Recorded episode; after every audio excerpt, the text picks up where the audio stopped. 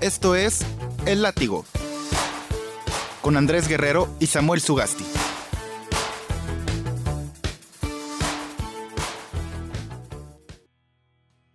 Una vez más, bienvenidos a su, a su podcast de cabecera, El Látigo. Hoy, esta bella noche, tenemos un invitado, pues que vale la pena señalar, hablar de él. Ya se escuchaba varias veces el podcast, ya me dijeron que vamos bien, pero hay que seguir haciéndolo. Está solicitado Sí, sumamente, güey. Sí, no, es. Nos tardamos tres meses en conseguir una cita con este güey. Pero pues al final aquí está. Ian Daniel Elizalde Rimada. Ian, Daniel, si estás este. jocoso, ¿no? O enojado. O, o enojado, sí, sí. Em, vamos a. Vamos a presentar algunos de los cortometrajes que han hecho famoso a este ilustre personaje. Alicia, Frecuencia, Guardia Nocturna y Leyenda, entre muchos otros que tienes. Amigo, camarada, socio. Eh, Ian, ¿cómo estás? Muy bien, mucho gusto.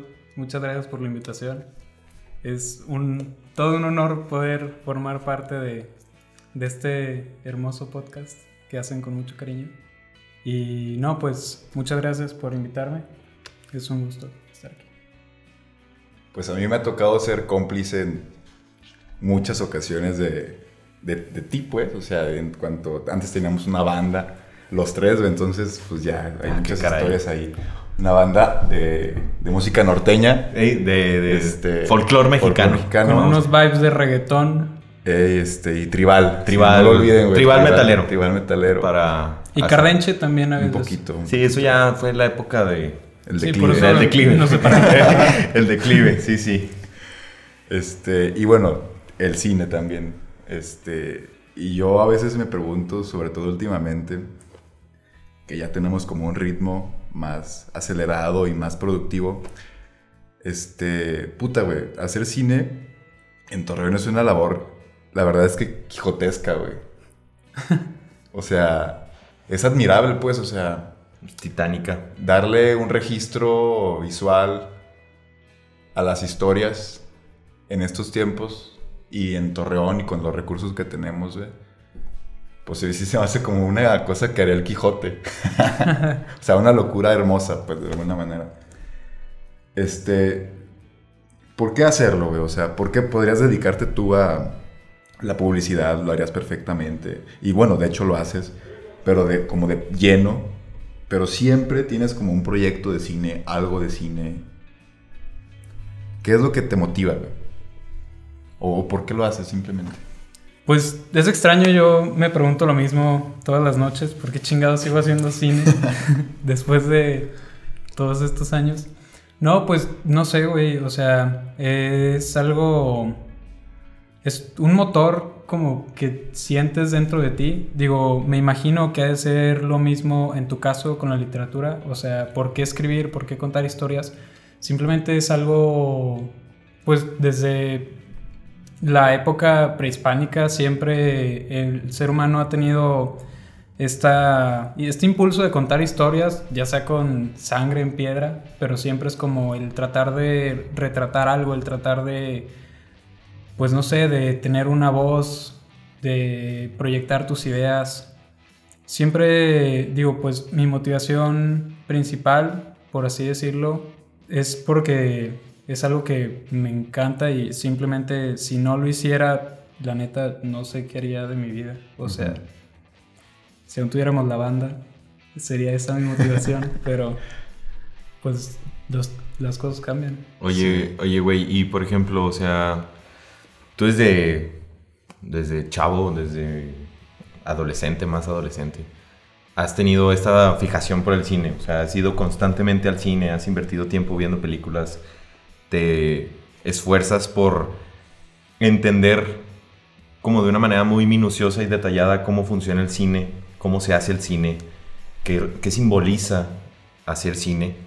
Y a partir de este motor que tienes tú, ¿cuándo es que tú dices, bueno, pues cine es una palabra grande, me voy a meter un poco al, al cortometraje. ¿Cómo llegas tú a decir, quiero incursionar en esto del cortometraje porque tengo capacidades que sé que pueden ser utilizadas y empleadas en esta, pues en esta modalidad, en este formato?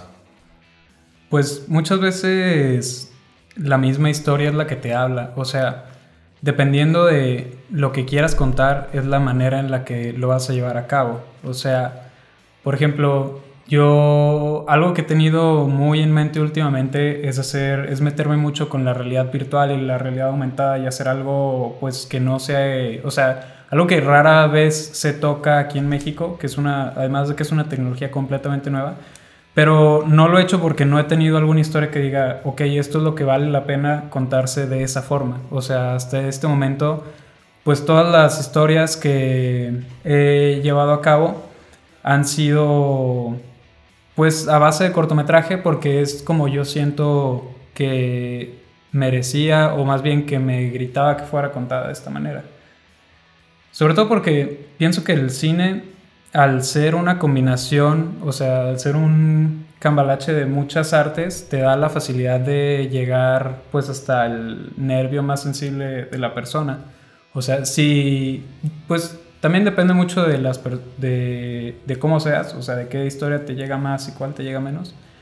Pero pues sí, o sea, ese, ese mismo conjunto es el que hace el cine y por eso se me hace algo pues extraordinario. O sea, cuando estaba más chico, empecé, bueno, pues toda mi vida, desde que estaba en kinder, hacía historietas atrás del cuaderno, pero porque era lo único que conocía, era lo único que sabía hacer. O sea, veía algo en la tele y lo replicaba en mi cuaderno pues atrás.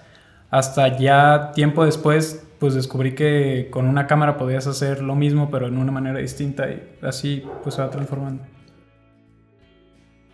Las historias, creo que hoy, más que nunca, y ya lo habíamos comentado en podcast pasados, este, las historias pues, son el vehículo más potente que tenemos para transmitir ideas.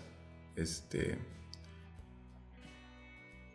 yo también escribo historias, bueno, yo también hago historias, yo las escribo, no las filmo. Este, algunas sí. Algunas sí. Bueno, tú las filmas, yo las escribo y tú las filmas. Este, he, sido el guionista de varios cortos de Ian, ha sido un trabajo espectacular, un trabajo que me ha enseñado mucho. Este, pero, o, sea, a lo que iba es que yo para escribir necesito nada más de, pues, de mi presencia. De tu mente. De mi mente y de un papel o de una computadora, güey. Pero para hacer una película necesitas una cámara, actores, producción, producción, todo, o sea, recrear una realidad, güey. O sea, en pocas palabras, hacer un mundo, crear un mundo. Este. Y tú lo has hecho de una manera que me parece como súper orgánica. O sea, la gente con la que trabajas te escucha, te, te acompaña, te abraza y dice, ok, esta, esta idea va, este, quiero hacerlo y, convences a la gente. ¿Te has dado, o sea, no sé si te habías dado cuenta tú de eso, güey? O, si es algo que haces como conscientemente, Porque a, mí me impresiona, o sea, por más complicado que sea, por más costoso que sea, lo hace la gente. Lo hace Alejandro Sosa, lo hace Lucho, o sea, eh, te acompañamos, vamos contigo, güey. Este, y, y, eso se me hace como pues muy, muy chingón, muy cabrón también. Y yo creo que es algo que tú traes, güey, no sé qué sea, güey. Eh, como esa, eres como un mago, güey. pues fíjate que ahorita que lo mencionas, cuando estoy hablando frente al equipo, frente al crew, a la persona a la que quiero sumar al proyecto, me da mucho miedo de saber qué, o sea, sobre todo que vaya a decir que no, o que vaya a decir que, que tontería, o no sé, porque por ejemplo, para la historia de frecuencia. Que ahorita vamos a hablar más adelante. Que vamos a hablar más adelante de ella. Spoiler alert. Este. Teníamos que aventarnos un pitch, varias personas, frente a un grupo, para escoger cuál historia íbamos a filmar. Entonces yo tenía en mi cabeza desde hace tiempo esta historia de un niño solitario que estaba en un mundo en donde ya no había ni una persona y era acompañado por un perro.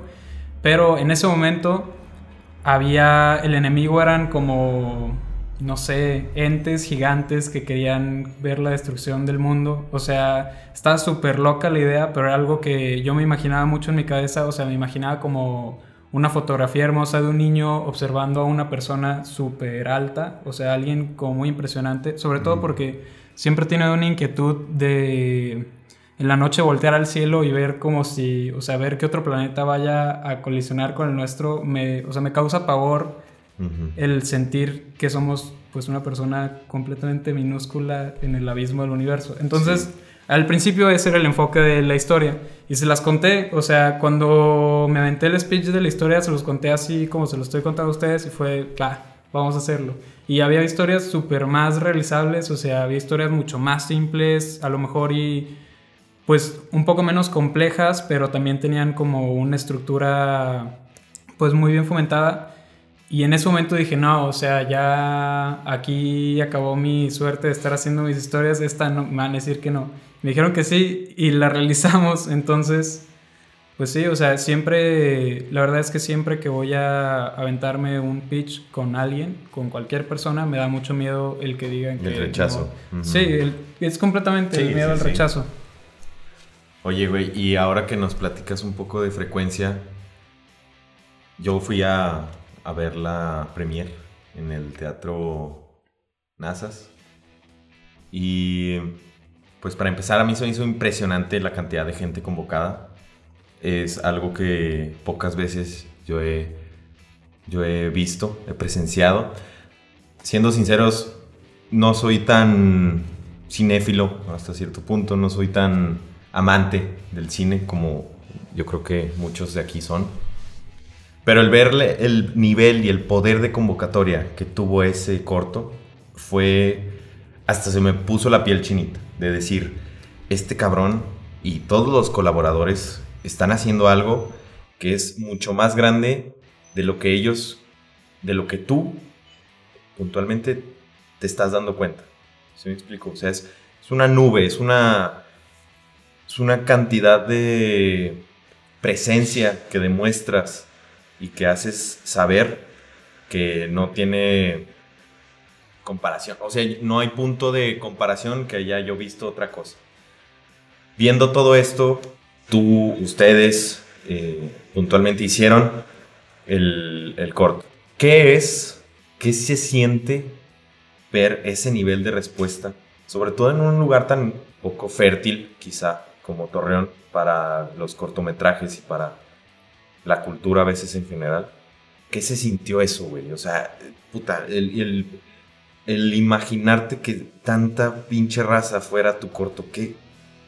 Me recuerdo, eh, igual ya me estoy alargando un poco, pero bueno, recuerdo que diste un speech de agradecimiento de, con, tus, con tus colaboradores, con tus, pues al final amigos, güey, porque pues, eso fue diste un speech, güey. ¿Qué se sintió, güey, estar ahí arriba, güey? Y ver a toda esa masa de, de, gente que iba sin saber qué pedo, confiando ciegamente en, lo que iba a ser el, corto, porque es mucho desconocimiento, con expectativas quizás muy altas. ¿Qué se sintió todo eso? Pues es una, es una ola de emociones completamente. O sea, Igual, extrañamente, y yo creo que ustedes lo saben mejor que nadie, me da mucho miedo estar frente al público. O sea, en el primer momento, ya cuando estás ahí, se te. como que las personas desaparecen y estás tú solo hablándole a un auditorio vacío. Pero el ver a toda la gente y el subirme hasta empiezo a temblar muchísimo. Eso igual cuando teníamos una banda me pasaba mucho. Pero llegó un momento en el que días antes vi el corte y a veces se te olvida como lo que tienes o lo que has armado. O sea, incluso se te puede llegar a olvidar todo lo que hubo detrás, o sea, todo el esfuerzo que le pusiste, porque lo ves. La primera vez que vi el corte, me quedé hasta impactado de lo que habíamos hecho, porque dije, es como que esto, o sea, no lo hicimos nosotros. Es, parece algo completamente ajeno a ti. O sea, ni siquiera en cuanto a historia, en cuanto deja de ser tuyo y ya es parte de algo, pues de algo más.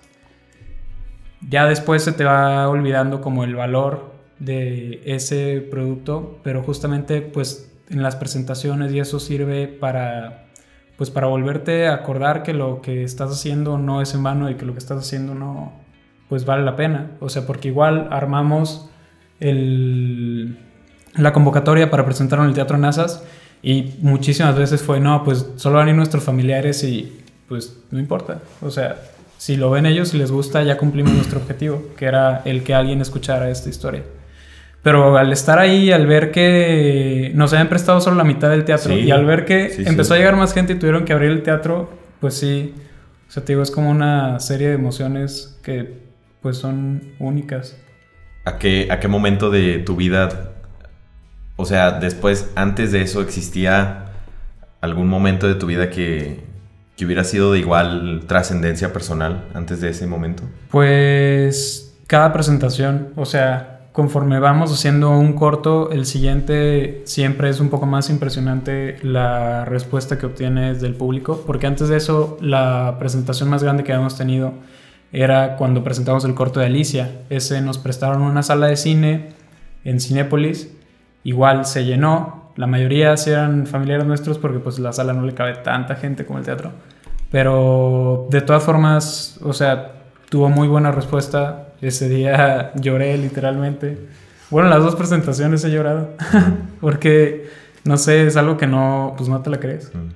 Y antes de la presentación de Frecuencia había sido la presentación de Leyenda, que fue mi segundo cortometraje. Y se lo presentamos en un restaurante con mucha menos gente, o sea, solamente eran conocidos así a primera mano. Igual tú fuiste a una presentación de frecuencia que se hizo en Ibero, que también estuvo medianamente grande. Pero sí, o sea, conformamos presentando el siguiente proyecto y el siguiente proyecto, pues... Vas generando más ambición. Sí, y es algo que, pues, es de agradecerse, o sea, que la gente esté respondiendo tan bien. La verdad es que es lo que te da el impulso para hacer el siguiente proyecto. ¿No sientes como de repente una responsabilidad con el público? ¿O trabajas, como decías, para ti? O sea, trabajas... De alguna manera todos trabajamos para nosotros mismos, ¿no? Pero digamos que hay como dos, o no sé si haya más, pero yo reconozco dos figuras del creador. El creador que crea para sí mismo. Pienso, pienso por ejemplo, en Van Gogh, en pintura y el creador que crea para los demás, o sea, porque lo que quiere es decirle a la gente que algo, este, pienso, por ejemplo, a lo mejor en Carlos Fuentes, de escritor, o en, este, en García Márquez, sin duda, em, o, en el cine, en este, quien quiera hacer, bueno, es Kubrick siempre quiere dar un punto. Este, ¿cómo se llama? El de Pulp Fiction. Tarantino. Tarantino. Quentin Tarantino también. Tarantino es un poco más para él, yo creo. Mm. Yo también creo que es un poquito... ¿Tú dónde te pondrías, güey? ¿O en medio o, o otra categoría? O sí. Pues tal vez en medio. O sea, como tú dices, siempre como creador de cualquier cosa que vayas a hacer, siempre existe la expectativa de crear para alguien más. Es como si le preguntas a un chef que para quién está cocinando. O sea, sí cocina para él, pero pues si nadie prueba su comida, ¿cómo van a saber? O sea, ¿cómo él va a saber si su comida en realidad es buena? Entonces, pues yo creo que tienes que tener un equilibrio en crear para ti y crear para las demás personas. Sobre todo, yo creo que lo que busco la mayoría de las veces es que la gente entienda mi punto que quiero dar en, o sea, pues sí, que quiero exponer en el cortometraje. Cuando hicimos la historia de Rojo Sumo, no me acuerdo si me ayudaste a escribirla pero creo que sin duda estuviste en el momento en el que se, se forjó la ah, idea. Sí, que estábamos con, estábamos con un, ajá, estábamos con un amigo en una en la cafetería de la escuela y él llegó y nos dijo, pues estábamos una plática casual y de repente dijo, "No, pues yo tengo siempre he tenido el miedo de saber que estoy loco y la gente no me lo quiere decir." Entonces en ese momento se te prende pues una idea que no te la puedes sacar a la cabeza y te quedas pensando como sí es cierto y si toda mi vida es una mentira, casi como Matrix. Entonces de ahí nace este cortometraje y cuando la gente lo ve y entiende ese punto, en ese momento ya pues sientes que el corto hizo su trabajo, o sea, porque la gente no estuvo en esa conversación pero a través del cortometraje puedes saber pues lo que estuvimos hablando o lo que se trató en ese momento. Y eso es lo que se me hace pues muy padre. Es como, esa es como la labor, creo yo, del arte, ¿no? Esa labor de ideas interesantes, presentarlas de una manera estilizada para que los demás la comprendan. Este, y te decía eso de la responsabilidad porque ahora más que nunca estamos prácticamente bombardeados de, pues siempre de ya de fotografías, de videos. En el Facebook luego se reproducen automáticamente. O sea, ves cosas que ni siquiera quieres ver y todo eso. Y yo creo que lo chido del cine o de las personas que hacen como cosas con idea es que, a ver, si hay 500 videos de estupideces, a lo mejor ves un video que te significa y que te dice algo y ya valió la pena, ¿no? ¿Tú, tú piensas en esos términos o no, o no te preocupas? O sea, dejas que la, que la historia vaya. Hasta cierto punto sí tienes esa preocupación. Yo creo que como tú dices, ahora más que nunca que el mundo es tan mediático, pues sí tienes cierta responsabilidad social y moral de no estar pues enseñando pues valores erróneos sobre todo. O sea, porque se, se ha visto muchísimo en la política en la que la gente sigue ciegamente a una persona sobre algo que la persona piensa. Entonces con la televisión o sea, yo pienso que muchas veces se ha dicho que la televisión es casi como una Biblia, o sea, lo que se dice en la tele es cierto y nadie lo puede cuestionar. Pues también como creador audiovisual tienes cierta... Cierto poder. tienes cierto poder y también tienes... Debes de tener cierta moral para, pues, tratar de decir, o sea, si ya tienes ese spotlight, si ya tienes esa manera de proyectar algo, pues pienso que vale la pena decir algo de valor, ¿no? Exacto. Sí, sí. Totalmente. Sí, alguna vez platicábamos Andrés y yo. Yo le decía, digo, y, sin querer entrar en polémicas, por supuesto, pero yo le decía, el hecho de que te guste el reggaetón no hace que sea bueno o malo. O sea, tú puedes escuchar lo que tú quieras. ¿no? Tú puedes ver lo que tú quieras en internet, puedes ver lo que tú quieras en, en donde tú quieras. Pero hay cosas que están mal hechas o hay cosas que causan mal. Entonces, de decir, no vas a entrar en un sistema moralino de decir, bueno, pues yo les voy a traer los valores eh, que Jesucristo, ¿no? Ni mucho menos. Sí, claro. Pero vas a decir, si estoy viendo que hay tanta contaminación visual, que lo mío que estoy haciendo no sea contaminante, que no sea... Que no, vaya hacia atrás, que vaya. No erosione el, paisaje visual de, de mi, pues, de mi público. Sí, independientemente de lo que los demás vean, güey, porque al final de cuentas, pues así es todo, o sea, así es la música, así es el internet, así es la pintura, así. Hay cosas que están, o sea, hay cosas que causan mal, independientemente de que te guste o no.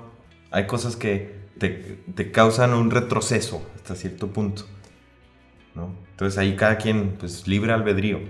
Pero si tú lo que estás haciendo es valioso y es eh, menos quizás contaminante que los demás, pues creo que hay un símbolo de valor positivo muy interesante y que hay que... Digo, como tú dices, no se trata de, de ser puritano y así de mostrar puros valores buenos y mostrar, no sé, arcoíris y solecitos.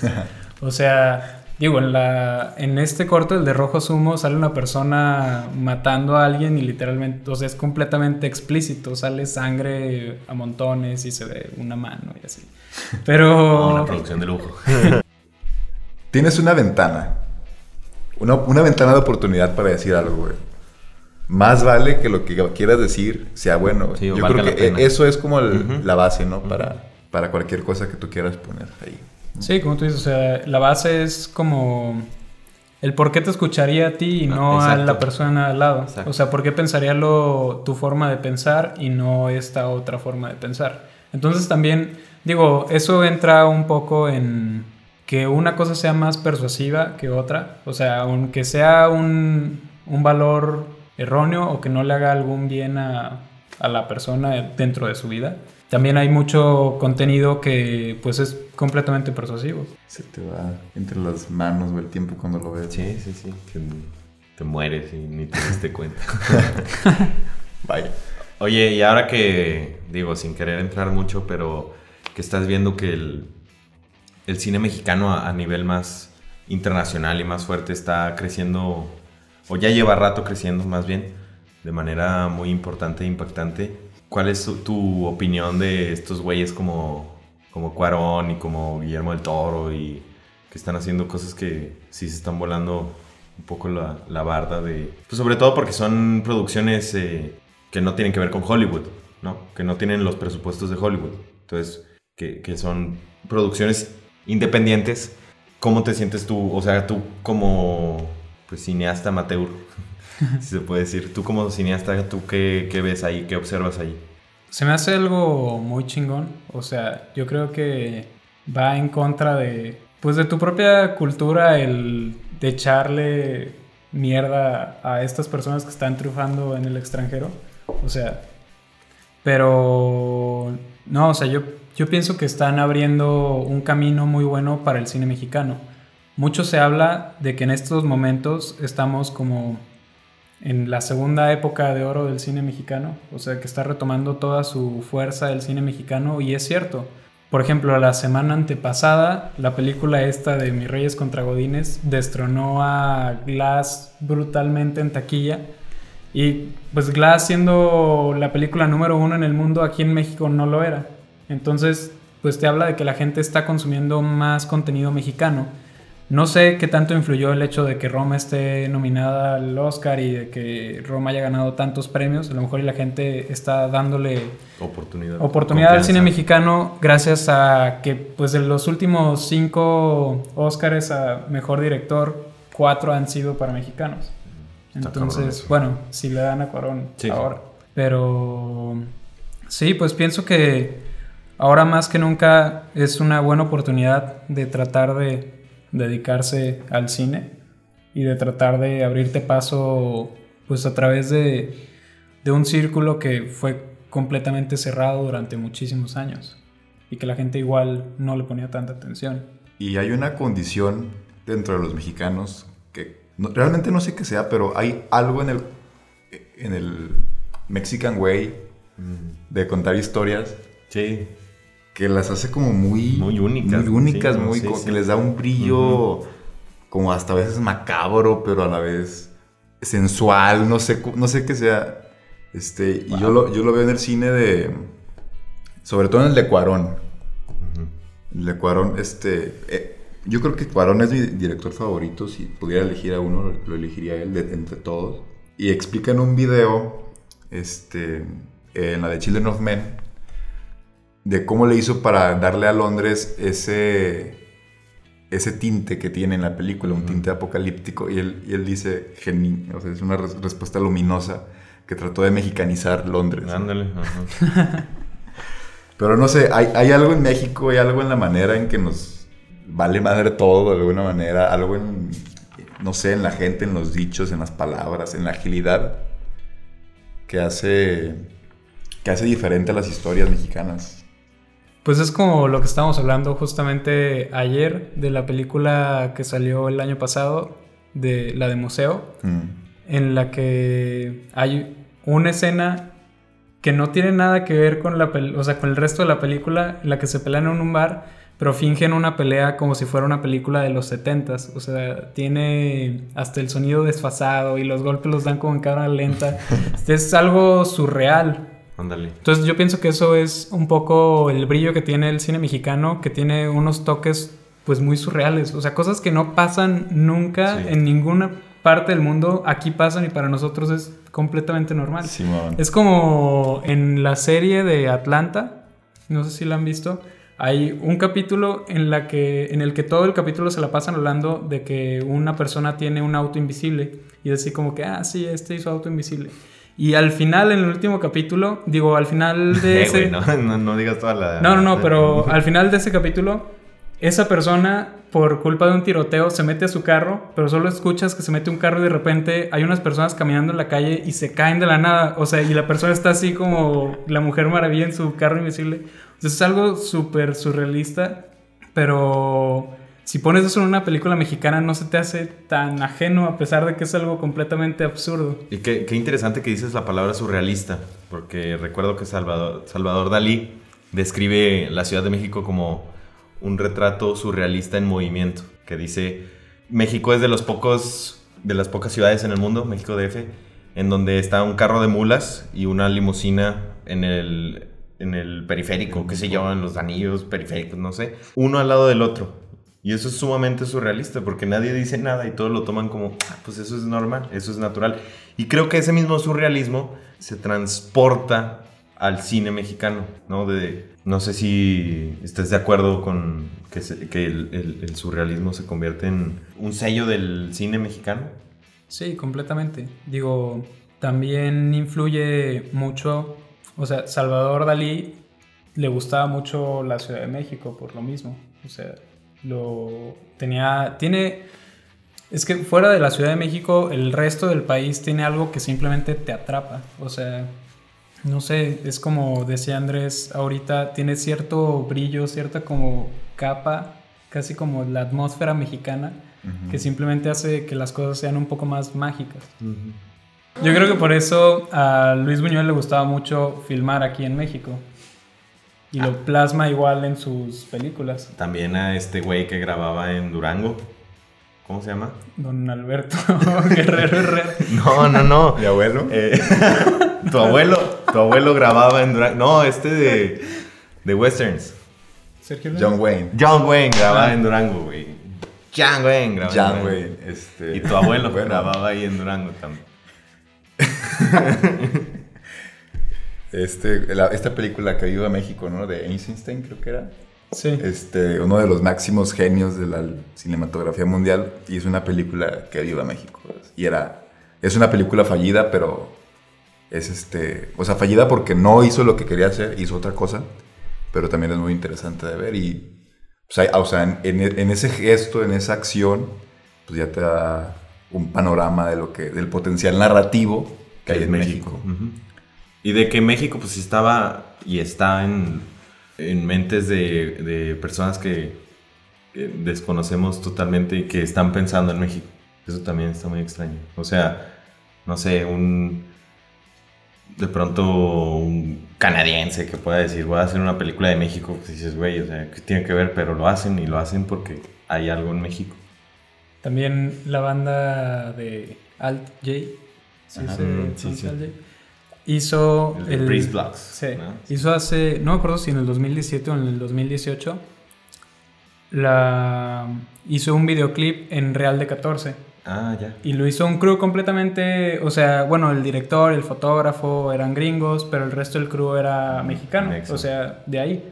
Y el videoclip se me hace los videoclips mejores grabados, o sea, tanto técnica como sustancialmente es de mis videoclips favoritos, porque me encanta toda la atmósfera que crearon en un lugar tan mágico como lo es Real de 14. Visit México. ¿Tú has podido grabar o estar involucrado en producciones en el DF y en Torreón? En el DF he sabido que es como difícil porque hay como una hay como una ya una industria, ¿no? Una especie de Emporio. emporio sí. y aquí en Torreón está todo virgen. ¿Qué, qué- eso qué posibilidades te da, güey? O sea, porque sí, o sea, aquí consigues algo en pues en chinga, ¿no? O sea, lo que necesites. Sí, allá pues.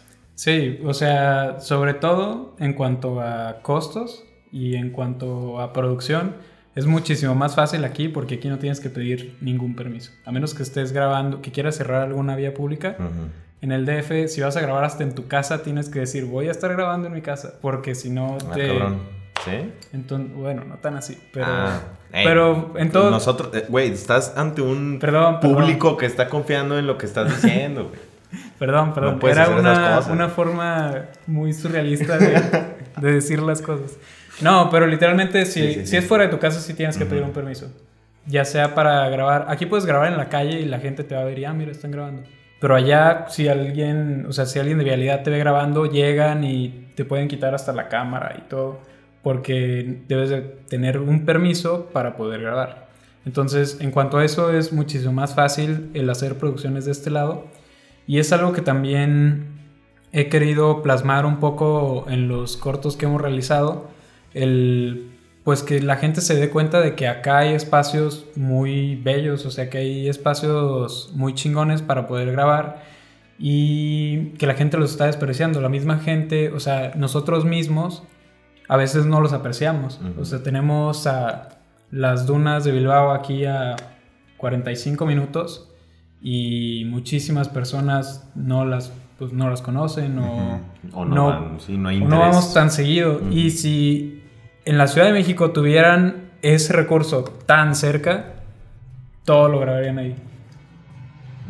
Entonces es algo que también me gusta como plasmar, o sea, el contar la historia de la región de cierta manera, o el tratar de meter un poco, pues esa esencia del lagunero dentro de las mismas historias.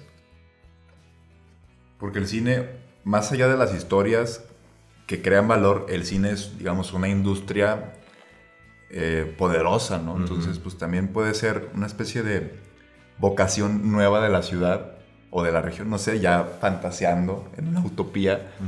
Este, no, pero también creo que hemos detectado, no sé si me dejarás mentir, este, que la gente de aquí les gusta salir a cámara. O sea, le gusta como Sí. mostrarse, le gusta... No sé si sea igual en otros lados, no, no sé qué sea, pero... la emoción del, como que del rodaje. Se presta, güey. Eso, es- eso es- no sé. A mí se me hace Sí, completamente. genial. Sea, genial. Como cuando estuvimos grabando en el Super K, que el mismo cajero dijo, no, yo quiero salir. Ándale, güey. O sea, hay una participación nata de. y nata del, de la banda aquí. Porque, nada, o sea, te pones a grabar en la calle y los, los güeyes pasan más lento, adrede, para que. Ajá. Ah, yo salí en ese corto. Como, como que ese tipo de cositas que también hacen. Sí, claro. También hacen especial el, el rodaje, ¿no? También hacen especial el. Completamente. O sea, le da como un sentido de también decir, ah, pues a ver, pues, ah, qué pendejada. O, o qué me va a pasar hoy cuando esté ahí en ese lugar. No sé, eso también debe estar bien interesante. Mu- digo, otra cosa que ahorita se me está ocurriendo que puede ser un contra a diferencia de la Ciudad de México es que el hecho de que tú tengas que pedir permiso te avala que estás grabando algo. Cuando grabamos en el Super K, me acuerdo que llegó una patrulla y nos preguntó que qué estaba pasando porque pensaron que estaban asaltando el, Ah, sí. el supermercado. Y cuando grabamos el de Rojo Sumo, llamaron a otra patrulla porque habían pensado que habían matado a alguien ahí en la casa en donde estábamos grabando. O sea, que lo que había pasado sí había sucedido de verdad. Entonces, casi, pues casi casi tenemos que tener un cartel y alguien que le esté enseñando a la gente que estamos rodando porque es algo que tampoco estamos acostumbrados a ver. Ujú. O sea, si lo Ujú. ves, crees que es completamente Real. verídico. Sí. Sí. Como la vez que paralizaste la avenida Morelos, güey. Como la vez que grabamos el... Ahí estaba como director de fotografía, pero como la vez que grabamos en La Colón y igual nos prestaron a los gates para hacer una escena de una persecución y la gente pensó que literalmente estaban persiguiendo a alguien en La Colón, entonces cuando gritamos acción, los que no escuchaban veían venir a los gatos y que paraban a alguien, la gente se aventaba al suelo así que... ¡ah! Wow. Pero eso también le dio una- un toque muy realista a la escena. Aprovechaste el miedo para No fueron... controlar. No fueron los extras.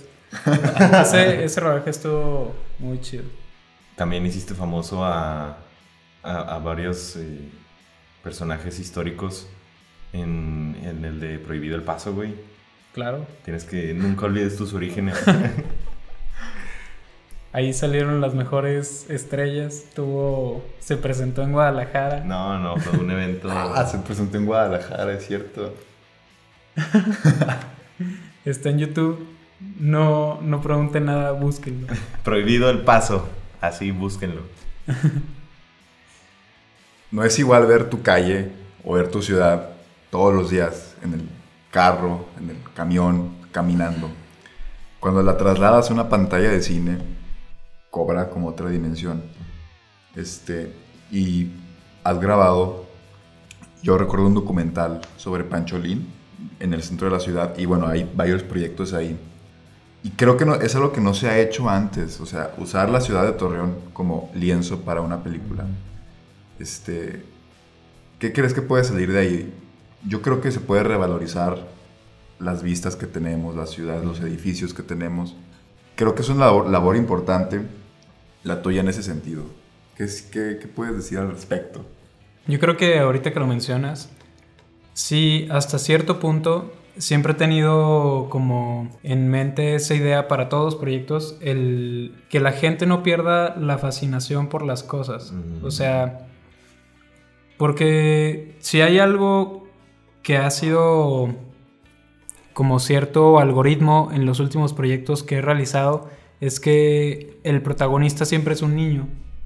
Entonces, no sé si a lo mejor y porque valoro mucho mis épocas de, de infante, pero... Pero siempre, o sea, algo que me gusta plasmar es que las personas pues se fascinen con las cosas, o sea, así es como ver todo nuevamente, como tú dices, o sea, al ver tu misma calle ya en una pantalla se vuelve algo mágico, o sea, sabes que está ahí para siempre y ese momento se va a conservar pues justo como en el momento en el que se grabó, Como o sea, pensaste. se podrá deteriorar la calle, pero ese momento va a estar ahí. Simón. Y es algo que siempre he tratado de plasmar, el hacer que las cosas se vean con mucha fascinación. O sea, que, que no se pierda esa magia de ver tu calle en la pantalla, de ver lugares a los que tenemos fácil acceso, porque toda la vida crecemos viendo cine de Hollywood, viendo pues historias que nos encantaría estar ahí. O sea, de hecho hay una canción de Mecano que me gusta mucho, que se llama El Cine, justamente, que justo, o sea, de todo lo que habla la canción es algo que yo he llegado a sentir y por eso me gusta mucho eso. Y la canción habla de el cómo tú te sientes el protagonista al estar viendo la película, o sea, cómo, cómo puedes conectar con el cine de una manera muy sencilla. O sea, te puedes sentar dos minutos a ver la tele y ya sientes que eres la persona en la pantalla. Tal vez para olvidarte de tu realidad, tal vez para simplemente hacerlo más divertido más liviano. Pero, pues sí, o sea, pienso que es una labor importante el, pues el, a través de algo ficticio, seguir mostrando la humanidad de las personas. Cada que, cada que haces una filmación, ya sea de, del centro de, de Torreón o de las dunas o de donde sea, y ves el resultado por tu cuenta solo, analizando, ¿qué pasa, qué pasa contigo? O sea, ¿qué pasa con el sentimiento al cine que tienes? ¿Te enamoras cada vez más de tu profesión y de lo que estás haciendo? Eh, ha- hay, un, hay una conexión íntimamente secreta entre tú y lo que produjiste, entre tú y el espacio en donde grabaste. ¿Qué, qué pasa con tus sentimientos ahí que hay? Es pues raro porque cuando lo veo, siempre con los mismos proyectos, o sea, con mis mismos proyectos, al momento de verlos no siento tanta fascinación, sino que solamente pienso que no está terminado y que lo pude haber hecho más Ujú. cosas, que esto, o sea, este error, este otro error, esto me hubiera gustado que hubiera sido de esta manera, pero algo que hago siempre es que antes de empezar un proyecto nuevo, reviso todo lo que he hecho antes y de cierta forma el Ian del pasado me inspira a poder seguir en el futuro. Mm, O sea, no sé. Pero te digo, en el momento de estarlo viendo es como, no, no me gustó eso, no me gustó lo otro. ¿No te pasa que piensas en cine, o sea, piensas en cine, el, el cine entendiéndose como un lenguaje, ¿no? Este, porque es un lenguaje. ¿No te pasa que luego las ideas que tienes o las imágenes que tienes ya son tan cinematográficas como ya es como algo que traes dentro? Sí, completamente. o sea, todo lo ves a manera de cortes y ándale. y tomas, secuencias, no sé. O sea, en este momento, bueno, cuando entré justo al lugar en donde estamos grabando el podcast, se me vinieron mil tomas en la cabeza, en la cabeza y pues piensas como, ah, me gustaría grabar algo aquí y hacer y mostrar esta parte de la casa o mostrar esto otro, a lo mejor y la misma vibra que tiene la casa, o sea, pues pienso que es lo mismo como ya he mencionado, pues en la arquitectura, en la literatura, o sea, dependiendo de lo que estás acostumbrado a hacer es a lo que estás acostumbrado a, a pensar como. Simón. Entonces, pues esas mismas ideas son las que luego se transforman en un conjunto de ideas y pasan a ser un corto, una película. fragmentitos de la memoria que tienes visual, de la memoria visual. Sí, claro. Y las transportas a... A mí lo que me pasa es que cuando alguien dice un verso, no sé, o sea, muchas veces hablamos y decimos versos sin darnos cuenta. Ujú, Y eso, te decía eso porque eso le da como otra textura a mi experiencia cotidiana, güey. ujú. O sea, qué bonito habló esa persona. Sí, Este, y completamente. es como, pues, es emocionante. Sí, o sea, uno, sí, uno sí. descubre, Sí, sí, sí. descubre eso y es como, wow. Y más que, y más que, o sea, y, y más que eso también es, escuchas lo que dijo y dices, ah, un, un poemita con esto estaría padre, o un cuentito con esto. O sea, lo vas, vas haciendo de todo lo que escuchas una parte de también de tu trabajo y de lo que estás haciendo, que eso también está bien padre. O sea, no necesitas un, un libro de, de teoría de cómo hacer esto y cómo hacer lo otro, sino como ves este espacio, escuchas una palabra, escucho una idea y se me antoja hacer un cuento. Ujú. Y eso es tu herramienta de trabajo.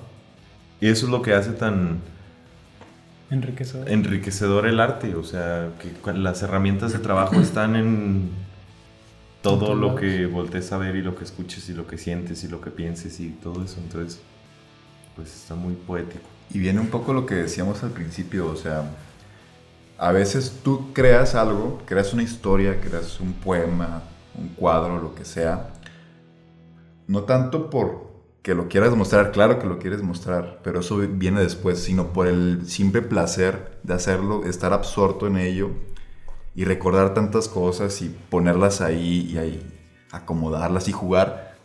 De alguna manera te conviertes un poco En lo que estás en, haciendo. en Dios y en lo que estás haciendo. O sea, te conviertes en un Dios para, para la cosa.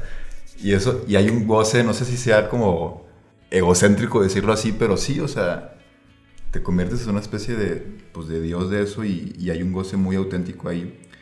Y ya cuando lo terminas dices, ok, esto sirve para estas personas, ¿no? Y es lo, lo chido de, de crear, de crear cualquier crear cosa. cualquier cosa, ¿no? Im- imprimirle también el lado personal, el lado auténtico. Es hasta abrumador. Sí. a veces. Por ejemplo, con frecuencia, pues de, un desierto, de unas ruinas y de un perro y de un niño, sacaste una historia Sí. como creaste un mundo, ¿no? Ujú. Entonces, pues felicidades por, por todo eso, Ian.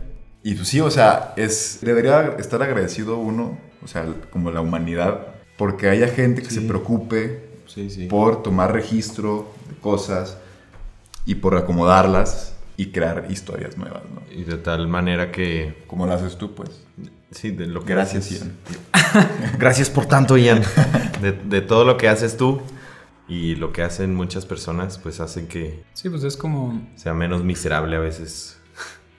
Sí, a veces, francamente, Sí. es eso. es como el libro que acabas de sacar. O sea, pues tú plasmaste cierto fragmento de tu vida y es un registro que va a estar ahí pues para siempre. O sea, algo que tú tenías solo en la mente ahora lo compartes con el resto del mundo y es algo súper chingón porque podemos ver a través de tus ojos.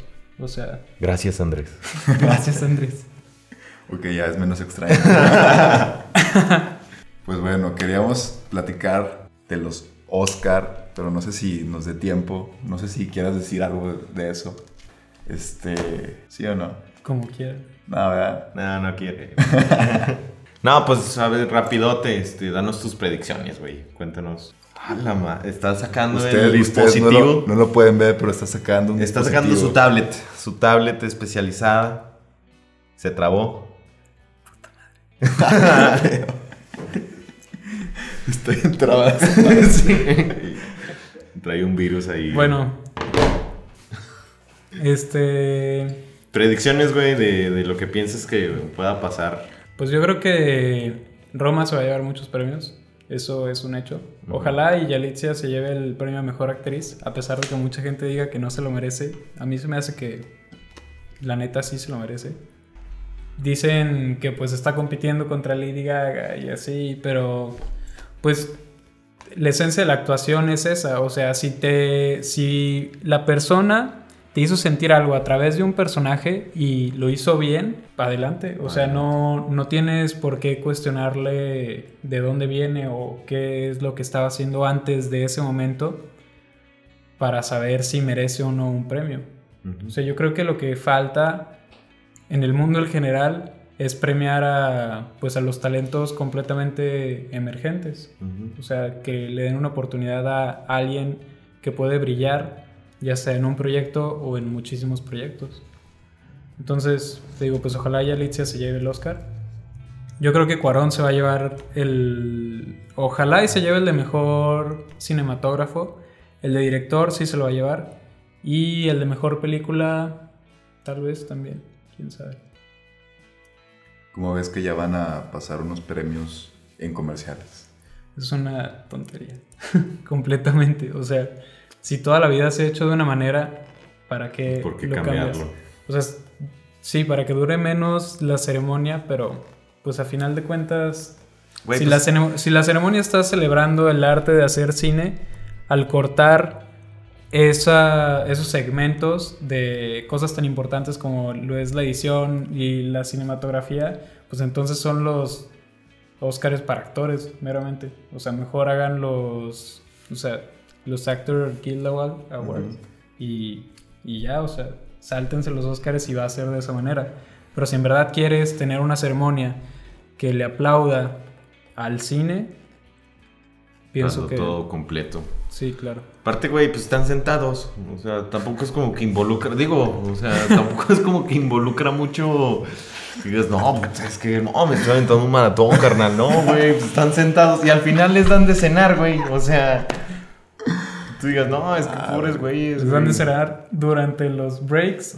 Esos ahí cenan. Güey, o sea, aparte les pagan por estar sentados ahí, güey. Bueno. Se cansan los actorcitos. Sí, güey, perdón. Es que yo soy un maldito cachorro del imperio, si me quieren llamar así. Ian, Pues- este, pues. ¿Alguna rolita? ¿Algún libro que quieras? O película, o evidentemente. película. Vamos a abrir un segmento especial. Solo para ti. ¿Alguna película que nos quieras decir, güey? Que quieras recomendarle a la banda que nos esté escuchando. ¿Alguna película que quiera recomendar? De entre todas las películas. La que tú quieras. Lo que acabes de ver que esté chido, no sé, lo que Lo tú que acabas de ver, lo que haya forjado tu carrera, lo que, lo que tú quieras, güey.